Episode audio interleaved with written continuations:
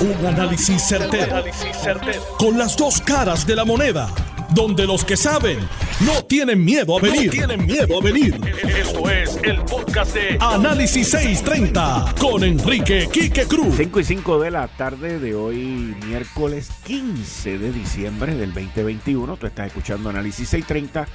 Yo soy Enrique Quique Cruz y estoy aquí de lunes a viernes de 5 a 7 en línea telefónica con el licenciado José Capó. José, muchas gracias, bienvenido como siempre aquí a Análisis 630. Gracias, Quique. Buenas tardes para ti y para el público que, te, que nos escucha. Hoy se llevaron a cabo una serie de arrestos en donde también se confiscaron una cantidad de armas, armas de alto calibre, y se sacaron a unos individuos supuestamente, son sicarios, supuestamente están en el negocio de matar gente y esto, pues a la misma vez, José, y tú que tienes mucha más experiencia que, que yo en ese tema, a la misma vez, pues esto crea guerras en la calle para sustituir a los que arrestaron, ¿cierto? Cierto. Esa, esa es ley, ley de la calle, ¿verdad? Unos sustituyen a otros. Y eso es de forma inmediata, Kike. Inmediato, o sea, ya, ya está. Inmediato seguro. En esa guerra diaria que vemos en las calles, eh, esto es como en la canción Quítate tú para ponerme yo. Wow, esa canción era buena de Fanny Allstar. Es buena, sigue siendo buena. Ahora te pregunto, eh, ¿qué impacto tienen las armas largas, todas las armas de fuego que se que se confiscaron? Porque esas también son sustituibles, pero eh, y, yo no sé por qué en Puerto Rico hay tantas armas y aquí nadie fabrica armas ni no fabrica balas. O sea, es una eso cosa... interesante, eso es lo interesante, que, que aquí no, se fabrican y sin embargo hay exceso y, abundan eh, en las calles. Pero mira, Quique, este, esto, esto nos lleva a, ¿verdad? a otra dimensión del problema, ¿verdad?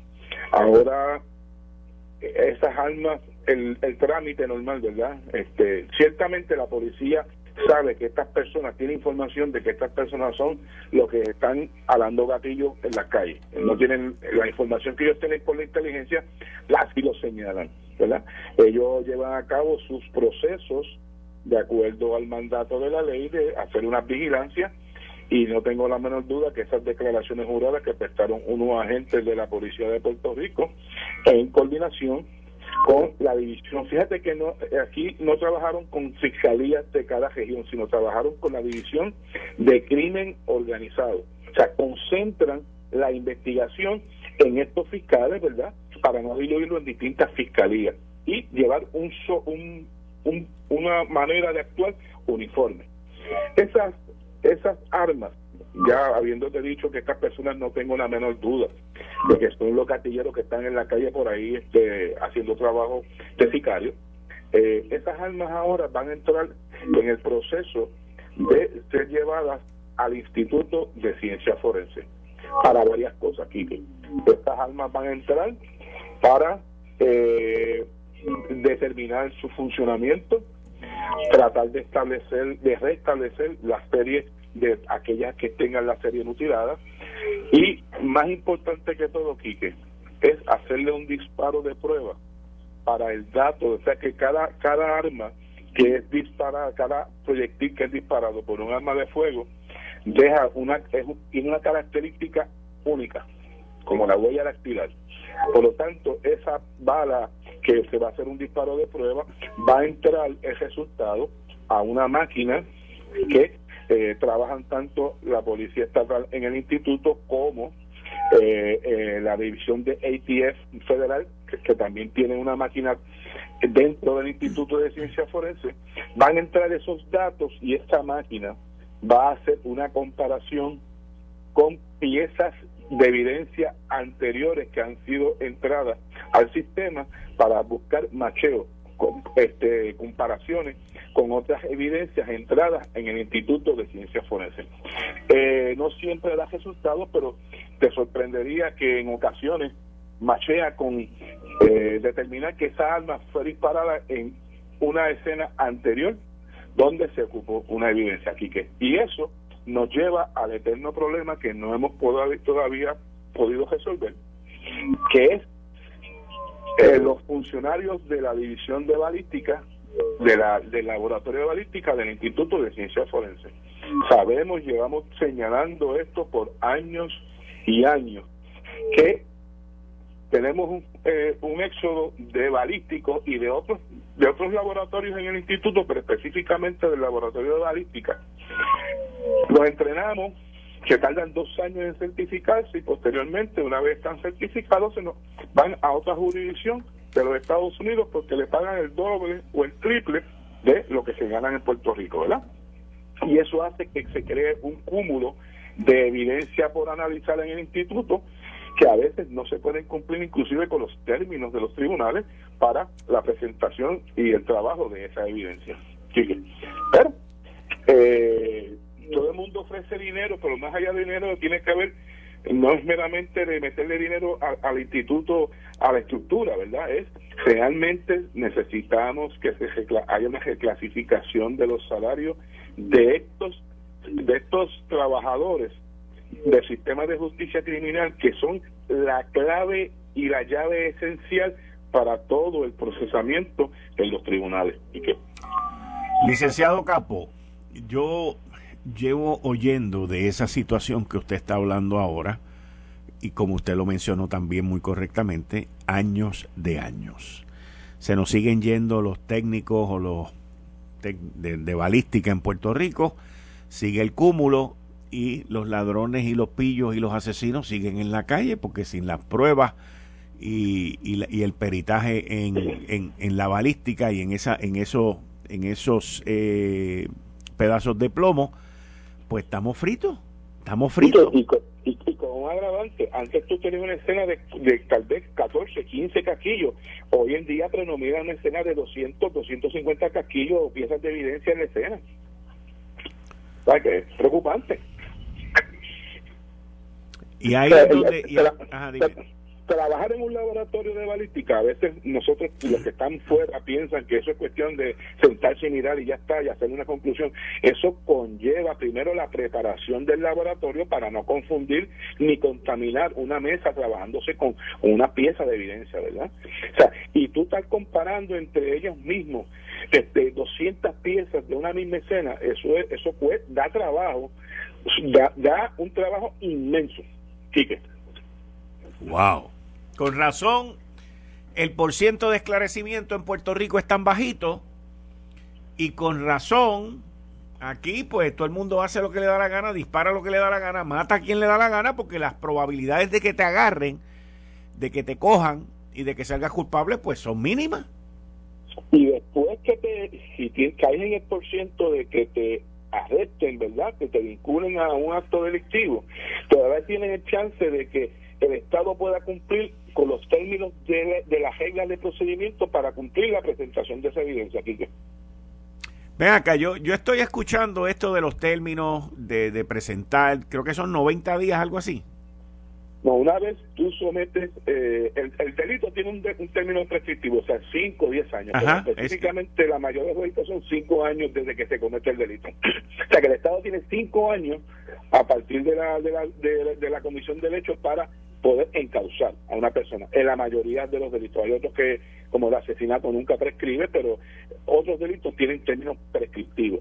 Una vez se somete a la persona al primer, a la primera etapa del proceso, que es la determinación de causa para gesto o la llamada regla 6, ahí empieza a contar un término tanto para la celebración de la vista preliminar, depende si estás detenido o estás bajo fianza, 30 días que estás detenido, 60 si está, en, la, libre comunidad con prestación de fianza.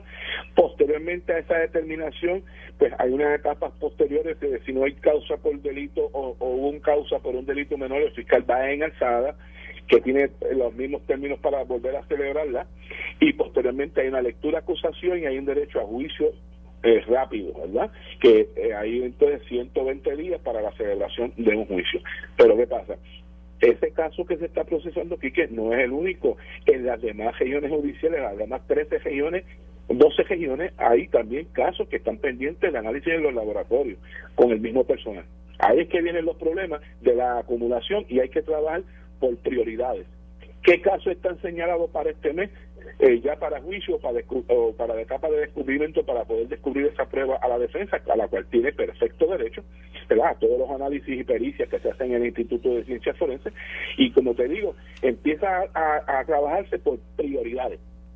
¿Qué casos están más señalados para este mes, para los primeros 30 días, para los próximos 60 y para los próximos 90 días? Así que se está trabajando. Estamos fritos, licenciado. El sistema. los el sistema... laboratorio hacen todo lo imposible, te lo digo, Quique. No, no, no, no, no, es, no es ello. Lo que pasa es que si no hay gente, pues son los muchachos, dos o tres, en vez de haber 15 o 20, con la cantidad de balas que hay aquí en la calle, con la cantidad de balas, como usted muy bien acaba de decir, que se disparan en una escena de un crimen. Eh, el sistema está operando a favor del delincuente, a favor del asesino. El sistema no está operando a favor de la ciudadanía que está bajo la ley y el orden. Tan sencillo como eso. Eso así. Y te añado otro, otro elemento más. Ay, bendito. El, día que ese perito está declarando en el tribunal, ese día no puede estar en el laboratorio haciendo su trabajo. Con todas las posposiciones y todas las cancelaciones y todos los rollos que hay. Eso es así, Quique. O sea que se hace se hacen alabares realmente este, y el esfuerzo es genuino del 300% de esta gente de forense, por lo tanto merecen realmente y son indispensables en el procesamiento criminal, merecen realmente que alguien de una vez por todas atienda la situación de, salario ¿verdad? de estos empleados del, del departamento del Instituto de Ciencias Forenses. Licenciado José Capó, muchas gracias por estar con nosotros aquí en Análisis 630. Muchas felicidades a usted y a su familia. Cómo no, Quique, que pase buenas tardes a ti y a tu público. Bien, muchas gracias. Ahí ustedes escucharon al licenciado José Capó, ex jefe de fiscales en el Departamento de Justicia, una persona, yo lo conozco a él hace más de 30 años, de mucho conocimiento, de, de, mucho peritaje y, y, de gran valor para, para Puerto Rico mientras fue un servidor público. Pero ¿qué pasa? Miren los planteamientos que él nos trae. Los de balística los entrenamos por dos años y a los dos años en los 50 estados le ofrecen para que se vayan para allá, muchas ocasiones ganándose el doble y el triple. Mientras tanto, en las escenas de los crímenes aquí en Puerto Rico hay 60 balas, 70 balas, 100 balas, se utilizan 3, 4 armas en cada una de estas escenas. Ahora estamos viendo los videos que se ven cuando matan a aquel, al otro, se utilizan varias armas armas largas también de alto poder. En Puerto Rico no hay fábrica de armas, en Puerto Rico no hay fábrica de municiones. Y la bala, la bala es uno de los elementos más importantes en el esclarecimiento, el unir esa bala con esa pistola, con ese rifle, porque uno pertenece al otro por la huella que ese cañón deja en ese pedazo de plomo. Y si no tenemos el personal, y si se nos va el personal, nosotros seguimos mirando para el techo. Nosotros seguimos sin hacer nada. Nosotros seguimos dejando que el sistema trabaje para los que matan, para los que asaltan, porque el sistema en Puerto Rico no está funcionando para gente como usted y yo no está funcionando para protegernos a nosotros. Se supone que todo, todo, todo sea para que el acusado tenga sus derechos y las víctimas también tengan sus derechos. Pero hoy en esta isla, delinquir, el ser un asesino, el ser el dueño de un punto, el ser un sicario, pues el sistema lo ayuda a usted a salir bien le importa a alguien. Júzguelo usted. Juzgue usted si le importa a alguien. Júzguelo usted. No le importa a nadie. Porque no hacen nada. Nada de nada. Mientras tanto, los asesinos y los criminales tienen todas, todas, todas, todas para salir bien. Todas las de ganar y continuar delinquiendo en la calle. Todas para seguir cometiendo la fechoría. Mientras nosotros diariamente estamos expuestos a que nos maten, nos asalten, nos hagan barbaridades y luego no se esclarezca el crimen. Ese es Puerto Rico. Ese es nuestro sistema judicial. Esa es la sociedad de ley y orden que queremos vivir, en que estamos viviendo. Y digo que queremos vivir porque nadie hace nada para resolverlo. Juzgue usted. Bueno, entrando en el próximo tema, que este próximo tema tiene que ver con Félix Elcano Delgado. Hoy, la Oficina de Ética Gubernamental refirió al exalcalde de Cataño, Félix Elcano Delgado, al panel de la Oficina del Fiscal Especial Independiente por omitir información financiera.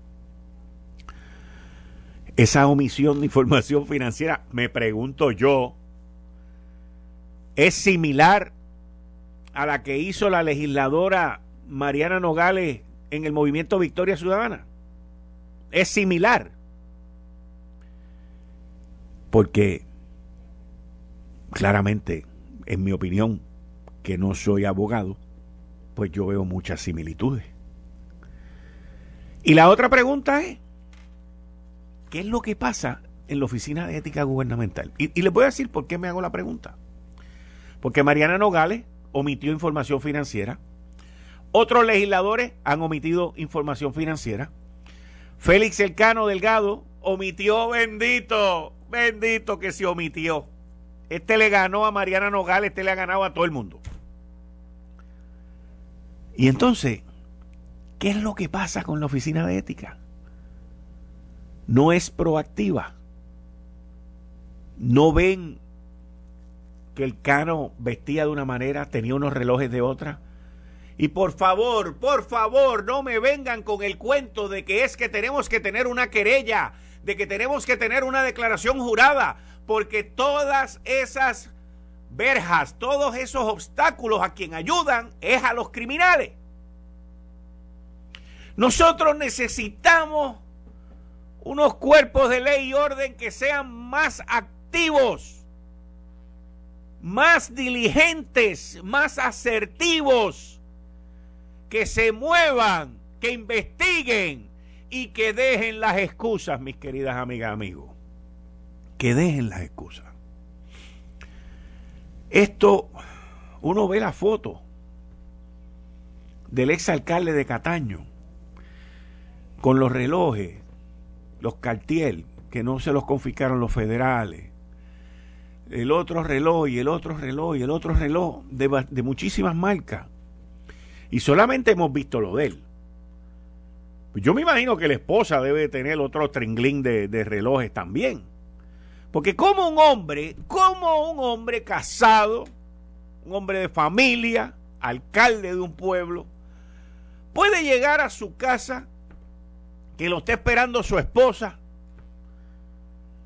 allí con la comidita caliente y la cuestión, ¿cómo un hombre puede llegar a su casa con un Rolex de 10, 15 mil pesos, con un reloj suizo de 30, 35 mil pesos, 40 mil pesos, y que la esposa no le diga, mi amor, ¿y dónde está el mío? ¿Y para mí qué hay? Yo no sé, yo no sé ustedes, pero yo me hago esa pregunta me hago esa pregunta. Y lo más probable es que nunca sabremos la contestación. Pero yo veo, yo personalmente veo a unos departamentos de justicia, veo a oficinas de ética, veo a oficinas de otros de otras dependencias en el gobierno, como que están allí esperando a que venga alguien y le toque la mano y le entregue el caso hecho. Bueno, es que nosotros no podemos hacer esto, Quique. Es que la ley no nos prohíbe el que esto. Todos son excusas, señores. Estamos viviendo en un campo minado. Que donde quiera usted se mete, hay gente haciendo 20 malabares y 20 líos.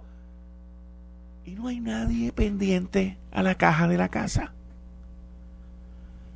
Y ahí es donde esto tiene que cambiar. Miren, desde que empezó todo este lío de la corrupción, y estoy hablando desde el 23 de noviembre que empezaron los rumores de que el Cano iba a renunciar, hasta el 25 que se declara culpable y firma los documentos con los federales, hasta hoy, 15 de diciembre, hasta hoy, ¿usted ha oído a alguien de los partidos emergentes hablar de algún tipo de propuesta? Inclusive para que sus propios legisladores como Mariana Nogales hagan lo que tienen que hacer en los informes y no se les olvide. ¿Usted ha oído a alguien hacer propuestas? De estos partidos que tienen las soluciones, de estos partidos que dicen que ellos son los cheches de la película. El año está por terminarse. Ya quedan 15 días. Mañana es día 16, quedan 15 días. Yo le pregunto a usted, que me está escuchando, dígame qué propuesta importante ha hecho algún legislador de los partidos emergentes. Dígame usted, Proyecto Dignidad. Dígame usted, Movimiento Victoria Ciudadana. Algo que sea importante, trascendental. Esta gente son los que vienen a comerse el, el jamón crudo. Vamos a ver qué. Vamos a ver. Díganme ustedes. Díganme ustedes. Si les viene algo a la mente. ¿Les viene algo a la mente? No sé, a mí no. A mí no. Es una cosa impresionante. Porque es que no se oyen. El silencio es ensordecedor. En términos de propuesta. Contra la corrupción. ¿Han propuesto algo contra la corrupción? Mira, tremenda oportunidad. Nosotros como partido proponemos can, can, can, can, can. Hay hay montones de cosas que se pueden proponer. No hay nada. Pero los populares y los PNP tampoco se quedan atrás. Tampoco se quedan atrás. Aquí está todo el mundo como el avestruz, con la cabeza debajo de la tierra, mis queridas amigas, amigos. Y mientras eso siga así, todo lo demás continúa igual. Porque todo el mundo está esperando aproximadamente Dentro de 12 horas, todo el mundo está esperando a que dentro de 12 horas, son las 5 y 27 de la tarde, y todo el mundo en Puerto Rico hoy lo que está esperando es que de aquí a 12 horas, a las 5 y 27 de la mañana, vengan de nuevo con, con, con, con, con FBI. Y mañana nosotros aquí analizando quién cooperó y a quién metieron arrestado por no cooperar. Porque mañana para algunos no va a ser mejor que hoy. Así que, en 12 horas, en 12 horas. Eh, estás escuchando el podcast de Noti1. Análisis 630 con Enrique Quique Cruz. Puedes seguir a través de mi canal de YouTube, Enrique Quique Cruz. Al igual que en Facebook y en Twitter, Enrique Quique Cruz. Y en Instagram soy Quique Cruz. Y como todos los miércoles, con la licenciada Zoela Boy. Buenas tardes, licenciada. Bienvenida aquí a Análisis 630. Buenas tardes, Quique. Buenas tardes a todos los compañeros y compañeras allá en Noti1 y a la gente que te escucha todos los días. Usted y yo no hablamos desde el miércoles pasado y luego el jueves pasado, mañana se cumplen siete días, eh, del sorpresivo arresto del exalcalde de Guaynabo, Ángel Pérez. Eh, su opinión, ¿cómo, ¿cómo usted ve esto? Estoy seguro que usted, al igual que yo, lo conocíamos. Eh, y y cómo, cómo usted tomó esa, esa noticia el jueves por la mañana. Pues te confieso aquí que bien sorprendida y decepcionada. Eh, tengo que resumir eh, utilizando esas dos palabras porque sí, a Ángel Pérez yo lo conozco hace mucho tiempo, de hecho yo compartí muchísimo con ellos hace unos años atrás cuando corrí para una posición como senadora por San Juan cuando eh, Jorge Santini estaba corriendo nuevamente para alcalde y Lisa Fernández, esposa de Ángel Pérez, eh, corría conmigo para la otra posición de por San Juan senadora por San Juan, y compartimos muchísimo. Y yo te tengo que confesar que inclusive antes de eso conocí a Ángel Pérez eh, cuando estaba en la Cámara de Representantes, que fue inclusive presidente de la Comisión de Hacienda, y nunca escuché y tampoco sospeché que Ángel pudiera utilizar su posición de autoridad y poder para beneficio personal.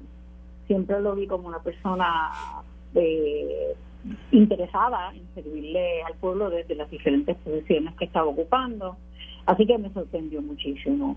Y me decepcionó, no solamente porque es Ángel, eh, y otra vez nunca sospeché, pero más todavía porque él y el exalcalde de Cataño y todas las personas que han sido eh, señaladas por corrupción eh, son la razón por la que cuando tú vas por la calle, la mayor parte de las personas dicen que los políticos son todos unos corruptos y que los políticos llegan a sus posiciones no para servir, sino para servirse.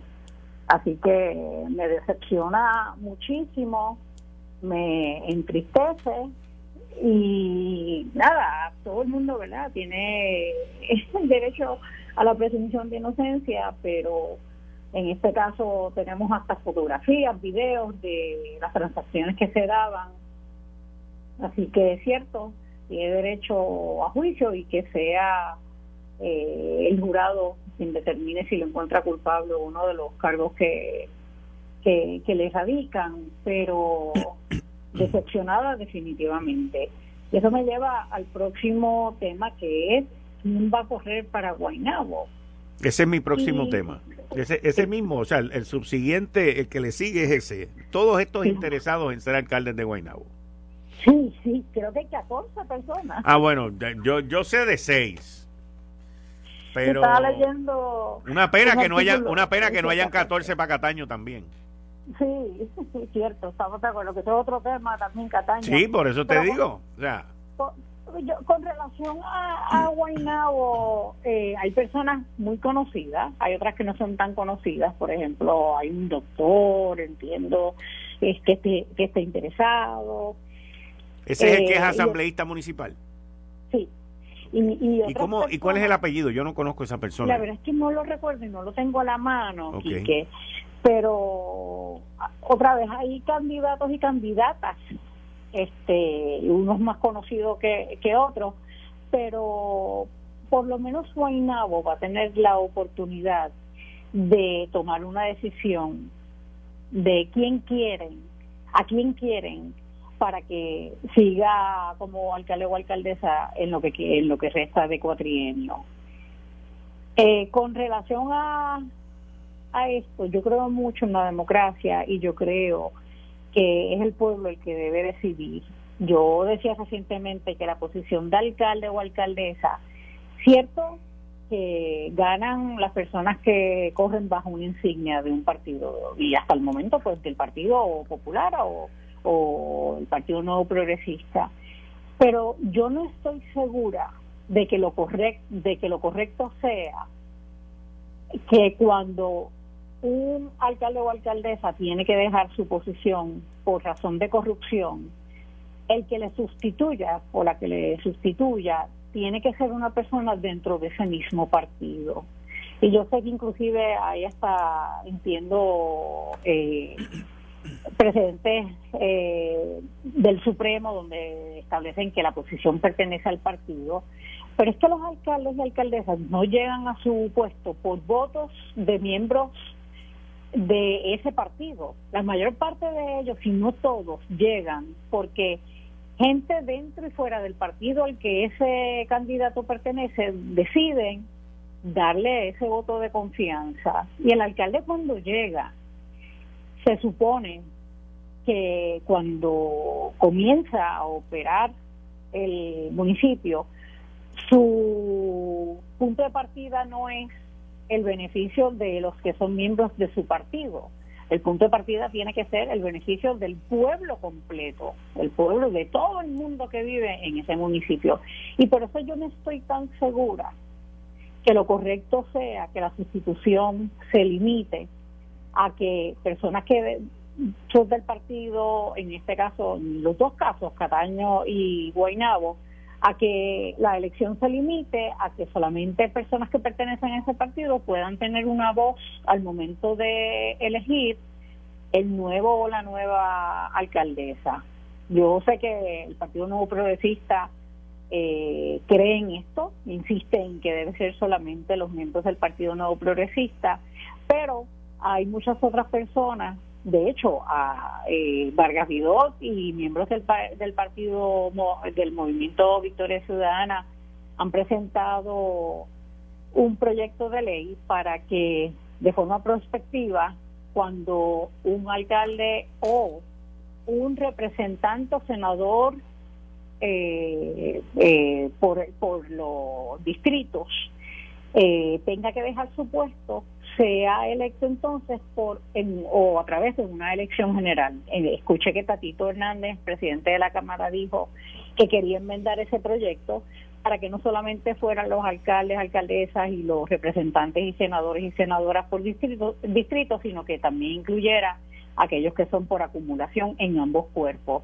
Y yo tengo que decirte que yo estoy de acuerdo. Yo no sé si esta sería la posición del Partido Popular Democrático, si quienes estuvieran dejando sus puestos por corrupción fueran alcaldes o alcaldesas del Partido Popular. Eso, ¿verdad? No puedo asegurar lo que sí, pero tengo que decirte que hoy estoy de acuerdo con esa perspectiva. Me parece que cuando yo decido quién va a ser el alcalde o la alcaldesa, debo yo no solamente porque pertenezco al partido, sino todo el mundo que va a, a sufrir o a beneficiarse de las decisiones de esa persona. Yo creo que toda esa gente debería tener la oportunidad de de quererlo así, pues tener la oportunidad de levantar su voz y con el voto decidir a quién le quieren dar el voto de confianza. en Capaña yo creo que la cosa hasta se complica. Sí, yo, yo, te voy a decir algo. O sea, el, proyecto de, del cual tú estás hablando eh, eh, eh, dice específicamente sobre corrupción. Sí, dice que cuando, sí, sí, dice que cuando un oficial electo pierde su posición por razones de corrupción. A mi mejor entender, eso es lo especifica yo, yo, Yo te digo que si es por corrupción, eh, yo estaría de acuerdo con algo así. Yo estaría de acuerdo porque eso también pone a los partidos a que dejen de estar mirando para el otro lado.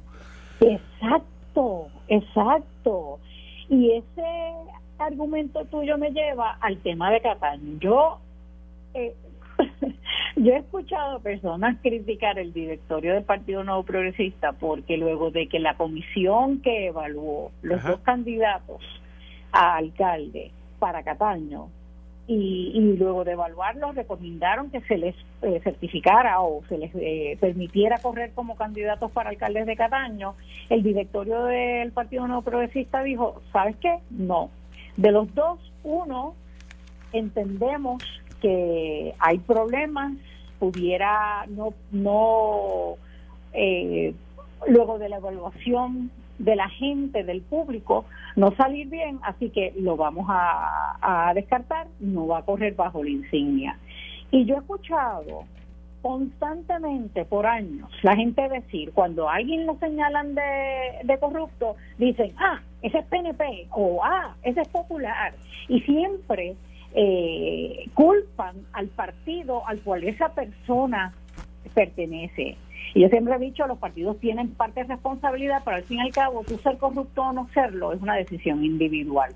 pero, pero ¿cómo es posible que tú culpas al partido por la corrupción de una persona, porque pertenece a ese partido, pero entonces cuando el partido dice, no, no, no, yo no me voy a arriesgar a que esta persona corra bajo mi insignia, entonces lo criticas. Yo no sé los detalles, es más, yo creo que Puerto Rico no, no sabe cuáles fueron específicamente las razones para descartar al que es hoy vicealcalde de Guaynabo, pero si hubo las razones correctas, porque temen o porque entienden que de la evaluación que hicieron pudiera poner en riesgo la institución, pues qué bueno, porque entonces eh, eso mismo que tú decías ahorita, para que los partidos no miren para el lado, pues yo creo que eso es lo que está haciendo el directorio, no está mirando para el lado.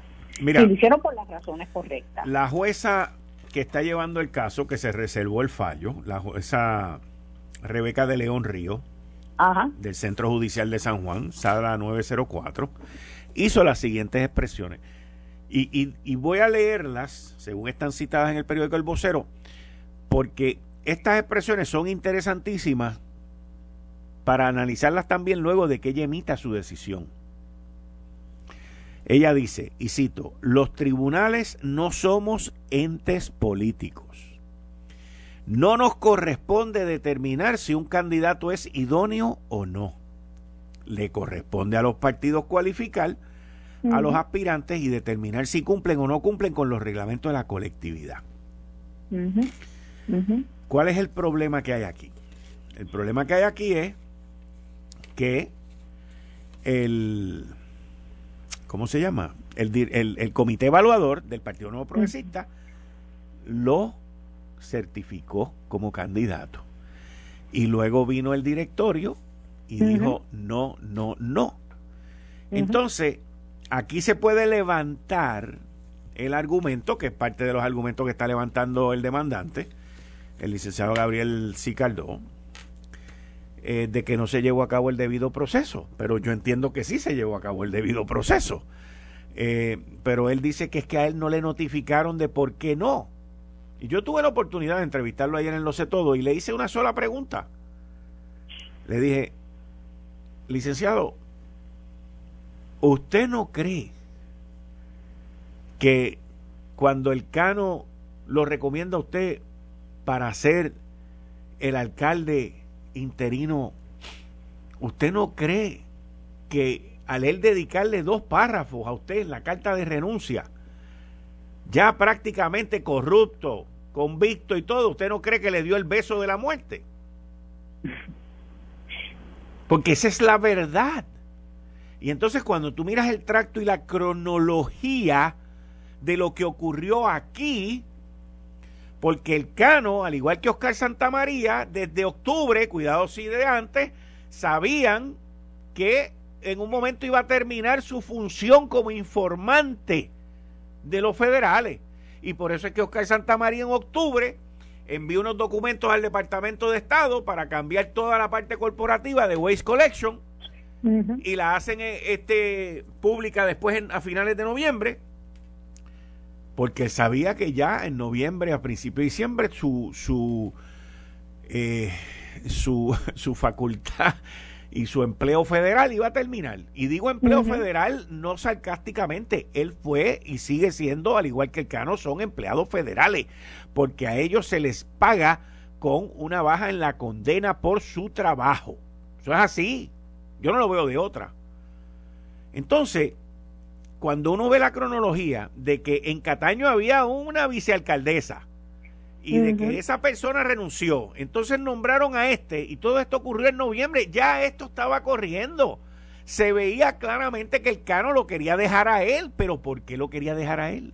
Exacto, esa es la pregunta. ¿Ve? Entonces, pues yo sé por qué, pero, pero eso es un, un argumento y una, un análisis y una suposición mía que no voy a entrar en ella. La pregunta es bien sencilla.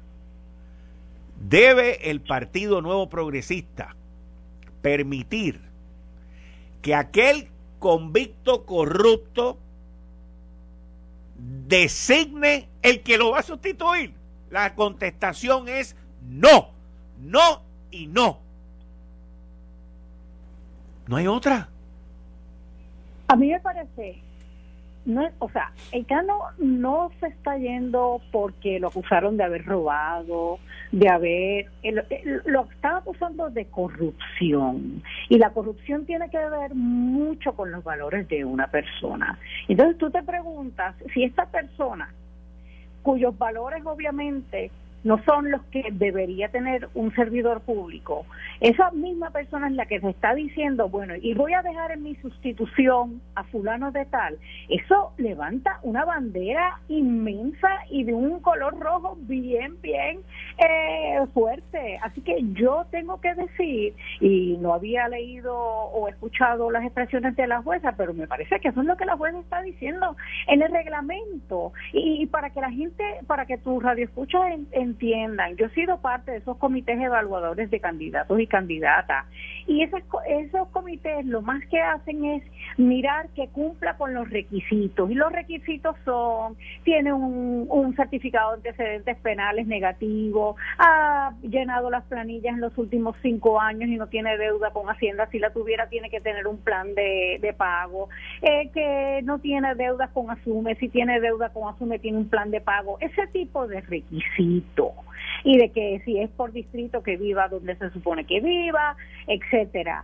Pero la, la evaluación que se hace, yo creo que eso es uno de los cambios que debería haber. Yo creo que esos comités de, evaluación deberían tener, yo hasta sugeriría que saliera o alguien del partido saliera a la calle, hiciera como, no un background check, pero tú sabes que cuando tú vas a trabajar con los federales, van a los vecinos, a los familiares y preguntan de ti, de qué opinan de ti, de, de qué tipo de persona tú eres, etcétera. Yo creo que eso se debería hacer, porque aunque eso no certifique ni asegure que la persona más adelante no va a ser corrupta, por lo menos tú sabes qué, qué fama o qué, o qué opina la gente de esa persona que se está tratando de presentar como candidato o como alternativa para tener un puesto electivo.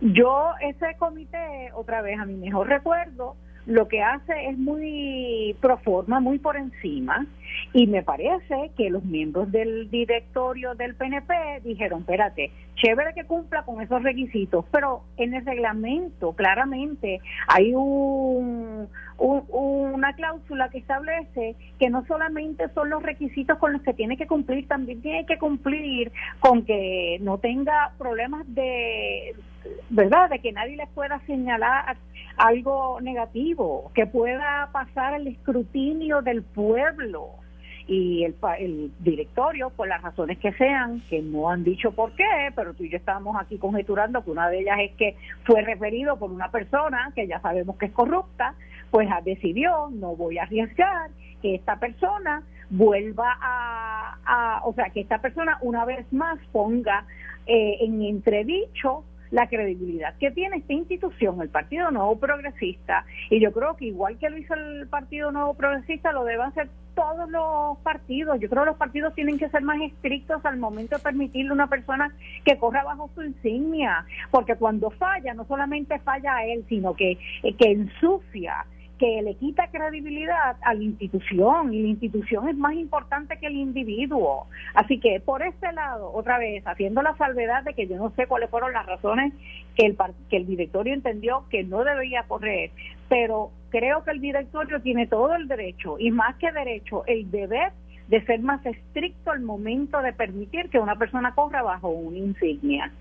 Yo sé que ahora tendremos que esperar a que la jueza decida, pero me parece que a base de lo que acabas de leer, yo creo que la jueza está diciendo, ¿sabes qué? A mí no me toca, el partido tiene sus reglas y allá, allá ellos, y si el directorio de ese partido decidió que tú no puedes correr, a mí me parece que ya va a darle la razón al partido no progresista, ya lo veremos cuando baje la decisión de la jueza, pero me parece que eso es lo que lo que pudiera estar bajando de parte de ella, eh, deferencia para por la decisión que tomó el grupo que eh, está encargado de la operación de, un, de una institución política partidista. Pues vamos. Y qué bueno, porque no solamente beneficia al PNP, sino beneficia a cualquier otro partido que decida ser estricto y no permitir que corran personas que pudieran, no se sabe con certeza, pero pudieran poner en entredicho la institución.